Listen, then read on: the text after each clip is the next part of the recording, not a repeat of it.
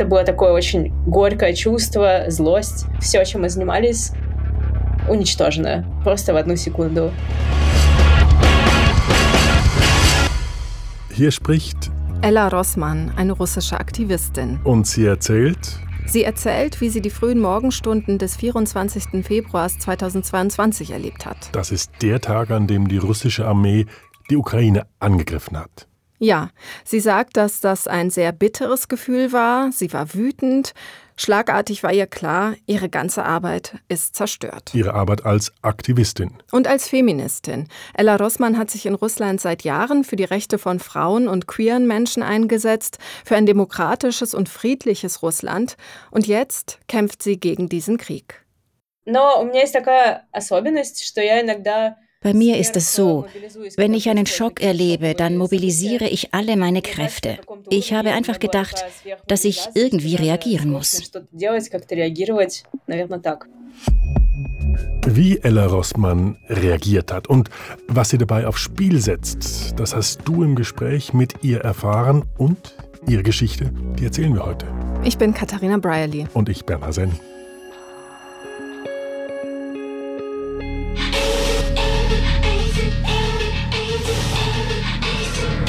Когда я была в Блумсбери, рядом с нашим университетом, я смотрела, как люди сидят на земле, в парке, и день был такой хороший, солнечный, это, кажется, был конец весны. In Bloomsbury bei unserer Universität habe ich mal gesehen, wie Leute im Park in der Sonne saßen. Das war am Ende des Frühlings, ein schöner Tag. In dem Moment hat mir alles auf einmal so leid getan. So ein friedliches Leben könnten auch die Leute in Russland und der Ukraine haben. Sie könnten den Sommer begrüßen, im Park sitzen, einfach ihr Leben leben. Es müsste diesen ganzen Krieg nicht geben. Das ist so unsinnig. Es wäre so leicht gewesen, all das zu verhindern, wenn nicht eine sehr kleine Gruppe von Leuten entschieden hätte, dass die russische Armee in der Ukraine einmarschiert. Ella Russmann erzählt hier von einem Erlebnis in einem Park in Bloomsbury, einem Stadtteil von London. Warum ist sie überhaupt da? Sie ist Historikerin und arbeitet an ihrer Dissertation. Seit einem knappen Jahr lebt sie in London. Sie ist 28 und kommt aus einer kleinen Stadt in der Nähe von Moskau. Ich habe per Leitung mit ihr gesprochen. Und du hast auf Russisch mit ihr gesprochen? Du kannst also Russisch? Ja, ich habe nach der Schule für zwei Jahre in St. Petersburg gelebt und habe da als Freiwillige in einem sozialen Projekt für Straßenkinder gearbeitet. Und jetzt haben wir ja vorhin gehört, als Ella Rossmann vom Einmarsch der russischen Armee in die Ukraine gehört hat, da wusste sie, sie muss etwas tun. Was hat sie denn getan? Innerhalb von wenigen Tagen hat sie auf Telegram einen feministischen Protestkanal ins Leben gerufen, auf Russisch. Der hat mittlerweile mehr als 33.000 Abonnentinnen. Darunter sind auch einzelne Männer. Mhm, Telegram, das muss man vielleicht sagen, das ist so eine Mischung aus Messenger-Dienst, wie, wie zum Beispiel WhatsApp und einem sozialen Netzwerk. Genau. Auf ihrem Kanal tauschen sich russische Frauen darüber aus, wie man gegen diesen Krieg protestieren kann. Wenn du sagst russische Frauen, dann meinst du Frauen in Russland? Jein. Also ein Teil der Frauen ist in Russland. Es gibt aber auch viele Russinnen oder russischsprachige Menschen, die diesen Kanal aus dem Ausland verfolgen und bei den Aktionen mitmachen. Aktionen hast du eben gesagt. Was heißt das? Ja, in Russland sind kritische Äußerungen zum Krieg verboten. Auf dem Kanal tauschen sich die Userinnen darüber aus, wie man trotzdem protestieren kann, und zwar auf eine kreative Art und Weise. Was das konkret heißt, das erzähle ich dir ja gleich noch. Okay. Der Kanal heißt Feministskaya Antivoyenное Сопротивление. Übersetzt heißt das so viel wie feministischer Widerstand gegen den Krieg. Okay, also schon allein der Name ist eigentlich in Russland ein No-Go. Krieg ist ja dort ein heute verbotenes Wort. Und du hast vorhin gesagt, Ella Rossmann hat in Russland seit Jahren schon feministische Aktionen gemacht. Das war auch vor dem Krieg nicht ganz ungefährlich. Wieso hat sie das denn gemacht? Eine ganz entscheidende Rolle hat da wohl ihre Großmutter gespielt.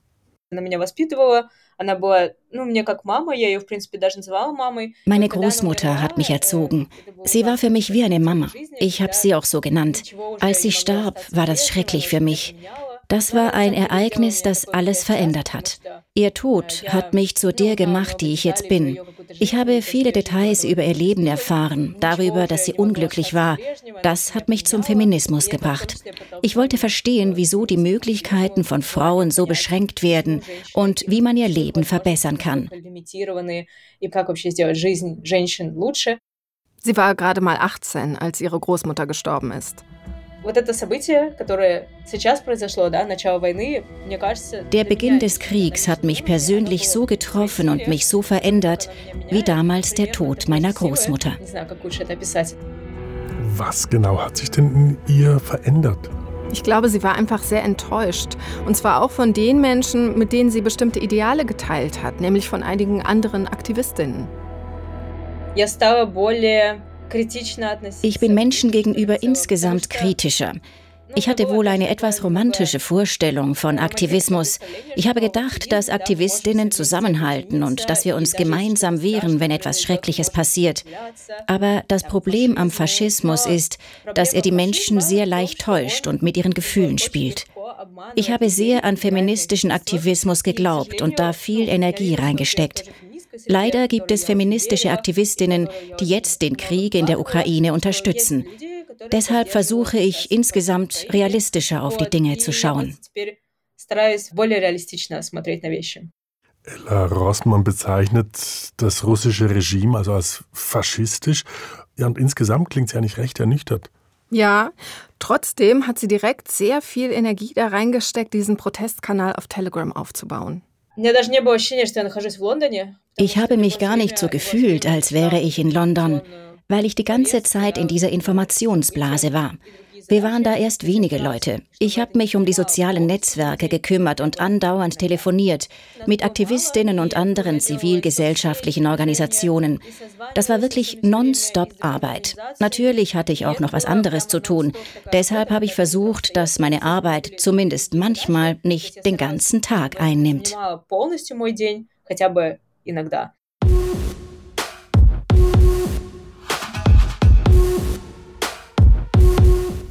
Also ich vermute mal, da ist ihr nicht mehr sehr viel Zeit geblieben für ihre Doktorarbeit. Sie hat mir erzählt, dass vor allem die ersten drei Monate sehr intensiv waren. Aber das war aus ihrer Sicht eben das Einzige, das sie in London gegen den Krieg tun konnte. Jetzt, was passiert denn auf diesem Kanal? Also wofür setzt sich Ella Rossmann da ein? Sie und ihre Mitstreiterinnen wollen die Menschen in Russland über den Krieg informieren, weil unabhängige Medien in Russland nicht mehr arbeiten können. Auch diverse soziale Netzwerke und kritische Homepages sind gesperrt. Aber Telegram ist davon, also von diesen Verboten, nicht betroffen. Nein. Und deshalb können auf dem Kanal des feministischen Widerstands gegen den Krieg zum Beispiel Augenzeugenberichte aus der Ukraine geteilt werden und auch kritische Artikel. Jetzt, wie kommen denn Ella Rossmann und ihre Mitstreiterinnen an diese Informationen ran? Und vor allem, woher wissen sie, ob diese Informationen zuverlässig sind? Ella Rossmann hat mir erzählt, dass sie und ihre Kolleginnen eng vernetzt sind mit russischen Menschenrechtsorganisationen und auch mit oppositionellen Medien. Und sie arbeiten ganz eng mit kritischen Journalistinnen zusammen, zum Beispiel von der Novaya Gazeta, um all die Berichte zu verifizieren, die ihnen Userinnen tagtäglich aus Russland und auch aus der Ukraine zuschicken. Und was schreiben die Menschen da so? Sie schreiben, was bei ihnen in der Stadt passiert, was bei ihnen in der Schule passiert. Lehrer werden gezwungen, Veranstaltungen zum Patriotismus durchzuführen und zum Sieg über die Nazis in der Ukraine und solche schrecklichen Sachen. Selbst in Kindergärten hängen die Leute ein Z ans Fenster und verteilen den Kindern im Morgenkreis Spielzeugwaffen. So ein Schwachsinn passiert leider oft. Also ruft Ella Rossmann die Frauen in Russland direkt dazu auf, also beispielsweise gegen eben solche Veranstaltungen in Schulen oder Kindergärten zu protestieren. Also das Ganze heißt ja feministischer Widerstand gegen den Krieg. Nicht direkt. Ella Rossmann und ihre Mitstreiterinnen rufen nicht zu den Protesten auf. Es geht ihnen eher darum, die Menschen zu stärken, die gegen den Krieg sind. Und sie zeigen ihnen, welche Möglichkeiten zum Protest es überhaupt gibt. Zum Beispiel? Zum Beispiel haben sich Aktivistinnen immer wieder ganz in Schwarz gekleidet und sich dann mit einer weißen Rose in der Hand an einen zentralen Ort gestellt, als Zeichen der Trauer über diesen Krieg. Mhm. Sie weisen auf dem Kanal aber immer darauf hin, dass solche Aktionen riskant sind und sie geben auch Tipps, wie man möglichst sicher protestiert. Zum Beispiel, dass man, wenn man zu einer Demo geht, Straßen ohne Überwachungskameras benutzt. Ganz wichtig ist ihnen aber auch noch etwas anderes, nämlich die langjährigen Aktivistinnen zu unterstützen, die noch in Russland ausharren. Wir versuchen irgendwie zu helfen, damit sich Aktivistinnen nicht umbringen. Die Stimmung ist gerade auf einem Tiefpunkt. Wir wollen verhindern, dass sie ein Burnout haben. Sie sollen sich nicht so fühlen, als gäbe es nur den Staat, der sie verfolgt und ansonsten hilft ihnen keiner. Wir wollen, dass sich die Aktivistinnen unterstützt fühlen und nicht abgeschnitten von der ganzen Welt. Frauen, die sich umbringen, weil sie die aktuelle politische Situation nicht mehr aushalten, das ist ziemlich brutal. Ja, und deswegen hat die Bewegung eine kostenlose psychologische Beratung für Aktivistinnen organisiert, für Frauen, die völlig erschöpft sind von ihrem politischen Engagement oder die deswegen von ihrer Familie unter Druck gesetzt werden oder ähnliches. Außerdem gibt es einen Fonds, der aus Spenden finanziert wird. Mit diesem Geld werden Menschen in Russland unterstützt, denen aus politischen Gründen gekündigt wurde. Davon werden zum Beispiel auch juristische Beratungen bezahlt. Das ist ein ziemlich umfangreiches Angebot. Wie viele Leute stecken denn denn dahinter, also hinter diesem Kanal oder dieser Bewegung? Ella Rossmann ist sehr gut vernetzt mit Feministinnen in ganz Russland und mit vielen auch befreundet. Im engsten Kreis, der sich eben um diesen Telegram-Kanal kümmert, sind das ungefähr 25 Leute.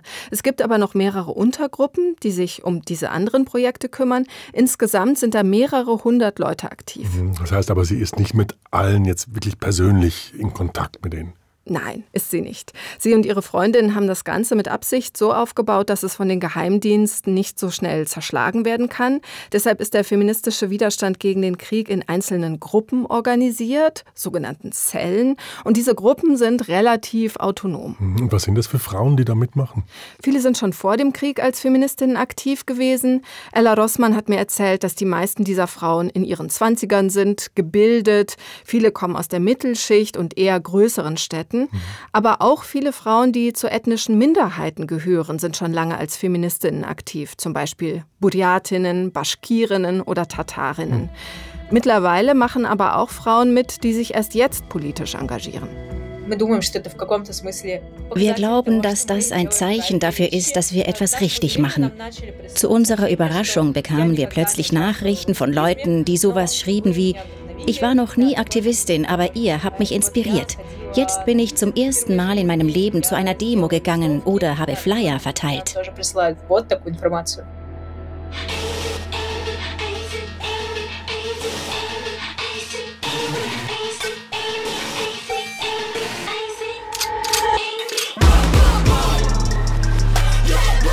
Also dieser feministische Protest, der trifft anscheinend an Nerven Russland. Ja, Ella Rossmann hat mir erzählt, dass es in ganz Russland, und zwar nicht nur in Moskau und St. Petersburg, mehr als 45 feministische Organisationen gibt. Ich habe darüber mit Eva Maria Hinterhuber gesprochen. Sie ist Soziologin mit Schwerpunkt Genderforschung und Professorin an der Hochschule Rhein-Waal in Deutschland. Einer ihrer Schwerpunkte ist Feminismus in Osteuropa. Sie hat mir gesagt, dass Feminismus in Russland seit 10, 15 Jahren wirklich so eine Art Grassroots-Bewegung ist. Okay, und woran liegt es? Am vermehrten Austausch zwischen Ost und West nach dem Zusammenbruch der Sowjetunion und aber auch an einem gewachsenen Selbstbewusstsein. Wir müssen ja wirklich festhalten, dass einige der sichtbarsten geschlechterpolitischen Impulse der letzten Jahrzehnte aus dem Osten in den Westen gekommen sind. Also wenn wir beispielsweise an Femen denken oder an Pussy Riots, ja, wo jeweils osteuropäische Aktivistinnen die eigene Gesellschaft, das eigene politische System kritisiert haben mit öffentlichkeitswirksamen Aktionen, die dann im Ausland aufgegriffen worden sind und zum Teil ja auch kopiert und weitergeführt worden sind. Eva Maria Hinterhuber spricht Russisch. Sie verfolgt feministische Bewegungen in Russland seit 30 Jahren und sie sieht Parallelen zwischen Ella Rossmanns Gruppierung und den russischen Soldatenmüttern. Die haben gegen die Tschetschenienkriege protestiert ab den 1990er Jahren. Es handelt sich in beiden Fällen um äh, zivilgesellschaftliches Engagement, das ein breites Aktionsspektrum abdeckt. Neben dem Sichtbarwerden durch Mahnwachen oder Flugblätter etc. eben auch die rechtliche Beratung, die psychologische Unterstützung, die materielle Unterstützung etc. Jetzt ist es natürlich bei diesen beiden zivilgesellschaftlichen Akteurinnen anders gewichtet. Also bei den Soldatenmüttern stand ganz klar die Beratung im Vordergrund. Und bei dem feministischen Antikriegswiderstand sind es Aktionen, die öffentliche Aufmerksamkeit für den russischen Invasionskrieg in der Ukraine gerieren sollen. Jetzt kannst du, Katharina, mir vielleicht noch etwas mehr dazu sagen zu diesen Aktionen, die hier gerade angesprochen worden sind, also zu diesen Aktionen, die der feministische Widerstand gegen den Krieg heute initiiert? Zum Beispiel haben sie die Idee lanciert, an Ostern Eier blau-gelb zu bemalen okay. und in Kirchen zu bringen. Dann gab es eine Aktion im Gedenken an die Menschen in Mariupol. Da war die Idee, dass Aktivistinnen kleine Holzkreuze basteln und sie in russischen Hinterhöfen aufstellen, weil die Toten in Mariupol wegen der Belagerung einfach in Hinterhöfen verscharrt werden mussten. Der feministische Widerstand gegen den Krieg gibt seit einiger Zeit auch eine Zeitung heraus, in der kritisch über den Krieg berichtet wird. Man kann sich das PDF runterladen, das Ganze zu Hause ausdrucken und verteilen. Außerdem findet man auf dem Kanal zum Beispiel Vordrucke für Plakate oder Sticker. Hm, das heißt mit anderen Worten, die Ideen zu diesen Aktionen, die kommen also wirklich ganz klar von Ella Rossmanns Widerstandsgruppe. Naja, nur teilweise. Ganz viele Ideen stammen direkt von den Userinnen. Die schicken dann einfach Fotos von ihren Aktionen. Zum Beispiel haben Aktivistinnen Antikriegsparolen auf Geldscheine und Münzen geschrieben, hm. weil Geld natürlich viel herumkommt. Andere haben die Preisschilder im Supermarkt ausgetauscht gegen kleine Schilder, auf denen Informationen zum Krieg zu lesen waren. Dann basteln sich Leute zum Beispiel Taschen oder T-Shirts mit Antikriegslosungen und so weiter. Das heißt, es sind also keine Massenproteste, sondern eher kleine subversive Aktionen. Ja, klar. Und da kann man sich natürlich schon fragen, wie viel bringt sowas überhaupt? Natürlich sind die Aktionen des feministischen Antikriegswiderstands niedrigschwellig. Aber sie sind massenhaft, sie sind sichtbar, sie sind weit verbreitet, sie sind inhaltlich konturiert und differenziert. Insofern möchte ich ganz klar mich dafür aussprechen, dass dies nicht unterschätzt werden soll. Also ich würde sogar sagen, es ist die größte Gruppe, die derzeit mit Kritik am russischen Krieg in der Ukraine in die Öffentlichkeit tritt. Das ist jetzt schon eine sehr positive Einschätzung von Eva Maria Hinterhuber. Ja, Ella Rossmann dagegen ist sich selbst nicht so sicher, ob sie diese Strategie der kleinen Schritte auch so positiv einschätzen soll. Was ist unsere Strategie? Das ist sehr kompliziert. Entweder wir starten eine aufsehenerregende Aktion, für die die Leute viele Jahre hinter Gittern verbringen werden. Oder wir machen kleine Aktionen, von denen wir nicht sicher sind, ob sie überhaupt einen Effekt haben. Darüber diskutieren wir andauernd. Ich denke, da muss man sich wirklich vor Augen halten, dass selbst solche kleinen Protestaktionen in Russland mittlerweile sehr gefährlich sind. Und das perfide ist, dass es völlig unberechenbar ist, wie der russische Machtapparat auf solche Aktionen reagiert. Das Schwierige am Aktivismus in Russland gerade ist, dass man nicht weiß, wofür man im Gefängnis landen wird. Das ist absolut willkürlich. Es kann passieren, dass man zu einer Demonstration geht und nicht einmal verhaftet wird. Es kann aber auch sein, dass man irgendwas Kleines macht, was früher ungefährlich war. Und dann kassiert man dafür eine Gefängnisstrafe. Es gab zum Beispiel einen Fall, da hatte jemand einen Post gegen den Krieg einfach geliked. Und dafür wurde er bestraft, obwohl er selbst gar nichts geschrieben hatte.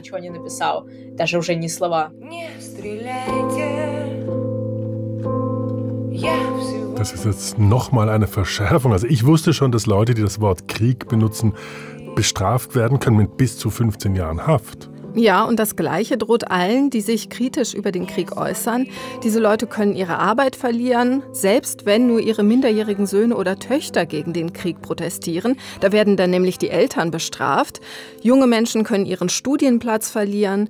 Und was dann noch obendrauf kommt, ist das, was manchen Leuten innerhalb ihrer Familie passiert. Teilweise werden Aktivistinnen von Familienmitgliedern geschlagen oder es kommt zu einem kompletten Zerwürfnis.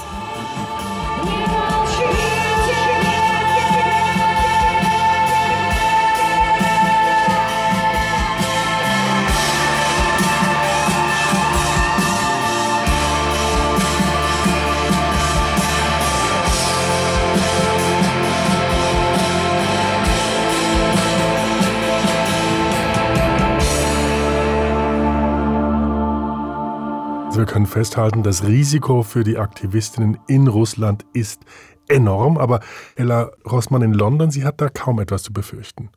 Ja, und das kann man kritisieren. Sie hat mir aber gesagt, dass sie auch ein Risiko eingeht, weil sie im Gegensatz zu den meisten anderen Aktivistinnen mit ihrem Namen auftritt. Das war eine ganz bewusste Entscheidung der Gruppe. Чтобы э, у движения была какая-то wir wollten, dass unsere Bewegung Credibility hat, dass die Leute uns vertrauen. Denn auch die Geheimdienste gründen gerade Pseudo-Antikriegsbewegungen, um Informationen über Aktivisten zu sammeln und sie dann zu verhaften. Klar, ich habe gerade einen Vorteil, weil ich nicht in Russland bin, aber ich benutze diesen Vorteil für unsere Bewegung. Und ich habe unter anderem in Kauf genommen, dass ich in den nächsten Jahren nicht in meine Heimat zurück kann. Hat Ella Rossmann denn noch einen anderen Pass? Nein, sie hat nur einen russischen Pass und für Großbritannien erstmal ein Studentenvisum. Und trotzdem hat sie sich ja ganz bewusst so entschieden. Also warum hat sie das gemacht? Ja, ich glaube, das war für sie einfach eine Gewissensentscheidung. Und das hat auch damit zu tun, wie ihre Großmutter sie erzogen hat, hat sie mir erzählt. Sie hat im Leben nicht das gemacht, wovon sie geträumt hat. Ich glaube, sie hat versucht, mich so zu erziehen, dass ich nicht denselben Fehler mache. Sie hat mir immer Dinge gesagt wie, es ist egal, was die Lehrer in der Schule dir erzählen, du musst das machen, was du für richtig hältst. Du musst das machen, was dir gefällt und nicht das, was andere von dir erwarten. Dafür möchte ich mich bei ihr bedanken.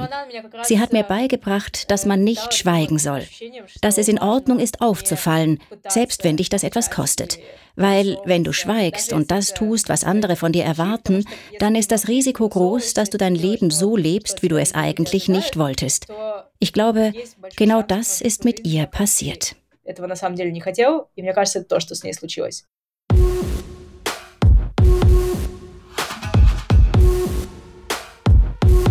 Jetzt, wie ist es, Katharina? Wird Ella Rossmann in Russland denn gesucht, weil sie öffentlich als eine der Köpfe des feministischen Widerstands gegen den Krieg auftritt? Sie weiß zumindest nichts davon und sie sagt auch selbst, dass sie jetzt nicht so eine bekannte Aktivistin ist, aber es hat zumindest Versuche gegeben, die Gruppe auszuspionieren. Es gab merkwürdige Leute, die versucht haben, sich uns anzuschließen. Die haben so Sachen geschrieben wie, könntet ihr mich vielleicht direkt in eure wichtigste Zelle einführen, in die Organisationsgruppe, damit ich dort mithelfen kann? Oder könntet ihr uns den Kontakt zur Zelle in Kasan geben? Wir möchten sie gerne anschreiben. Diese Leute hätten am liebsten gehabt, dass wir ihnen Adresse, Telefonnummer, Vor- und Nachname geben. Das sind jetzt also doch ziemlich plumpe Versuche, die Organisation zu infiltrieren. Ja, aber so etwas passiert wohl vielen Antikriegsorganisationen. Ella Rossmann meinte trotzdem, dass die russischen Behörden den feministischen Widerstand gegen den Krieg noch nicht groß auf dem Schirm haben, obwohl sie ja mehr als 33.000 Abonnentinnen haben. Naja gut, aber Russland hat rund 150 Millionen Einwohnerinnen und Einwohner und was noch dazu kommt, zumindest offiziell sollen ja um die 80 Prozent der Russinnen und Russen Putin und seine Politik unterstützen. Wie viel können da 33.000 Feministinnen bewirken? Ja klar, also im Vergleich ist das jetzt nicht so viel.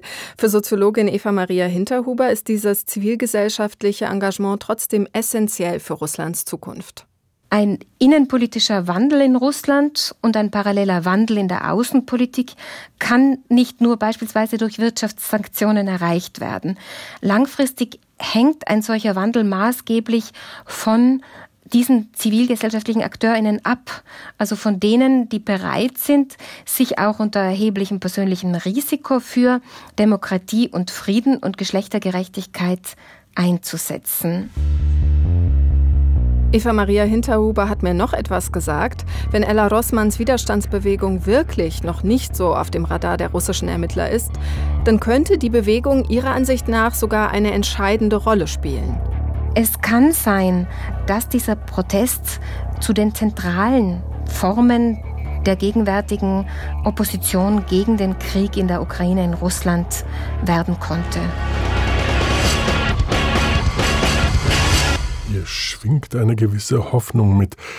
Der Ukraine-Krieg, der dauert jetzt schon mehr als ein halbes Jahr. Am Anfang war Ella Rossmann geschockt, dann hat sie sich in die Widerstandsarbeit gestürzt. Wie geht es ihr jetzt? Sie hat mir erzählt, dass sie jetzt nur noch ungefähr eine Stunde pro Tag für den feministischen Widerstand gegen den Krieg arbeitet, einfach um sich ihre Kräfte einzuteilen. Viel Arbeit hat sie an andere abgegeben. Sie hat mir auch gesagt, dass sie oft sehr niedergeschlagen ist und dass sie oft krank ist. Aber ich glaube, am schwierigsten war es für sie schon am Anfang, auch weil sie sich da noch gar nicht so richtig in London eingelebt hatte. Ich war ja noch in der Eingewöhnungsphase und dann fing der Krieg an. Das war schwer. Alles ist ungewohnt.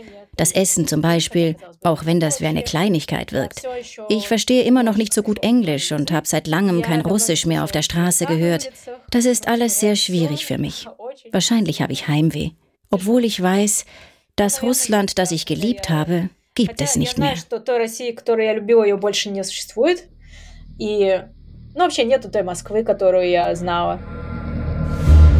Das ist bitter. Ja, das fand ich auch. Trotzdem wollen Ella Rossmann und ihre Mitstreiterinnen auf jeden Fall weitermachen. Auf ihrem Telegram-Kanal Feministskaya Antivoyenное Сопротивление heißt es, der Kampf mit dem Regime ist kein Sprint, sondern ein Marathon. Als meine Großmutter gestorben ist, habe ich verstanden, selbst in den schwierigsten Situationen, wenn es dir so vorkommt, als ob du ertrinken würdest, versuch trotzdem mit den Händen aufs Wasser zu schlagen. Versuch trotzdem jeden Tag eine kleine Sache zu tun, die dir wichtig scheint. Das hilft dabei, mit all dem fertig zu werden. Мне кажется, вот это еще такой важный момент, который тоже помогает справиться.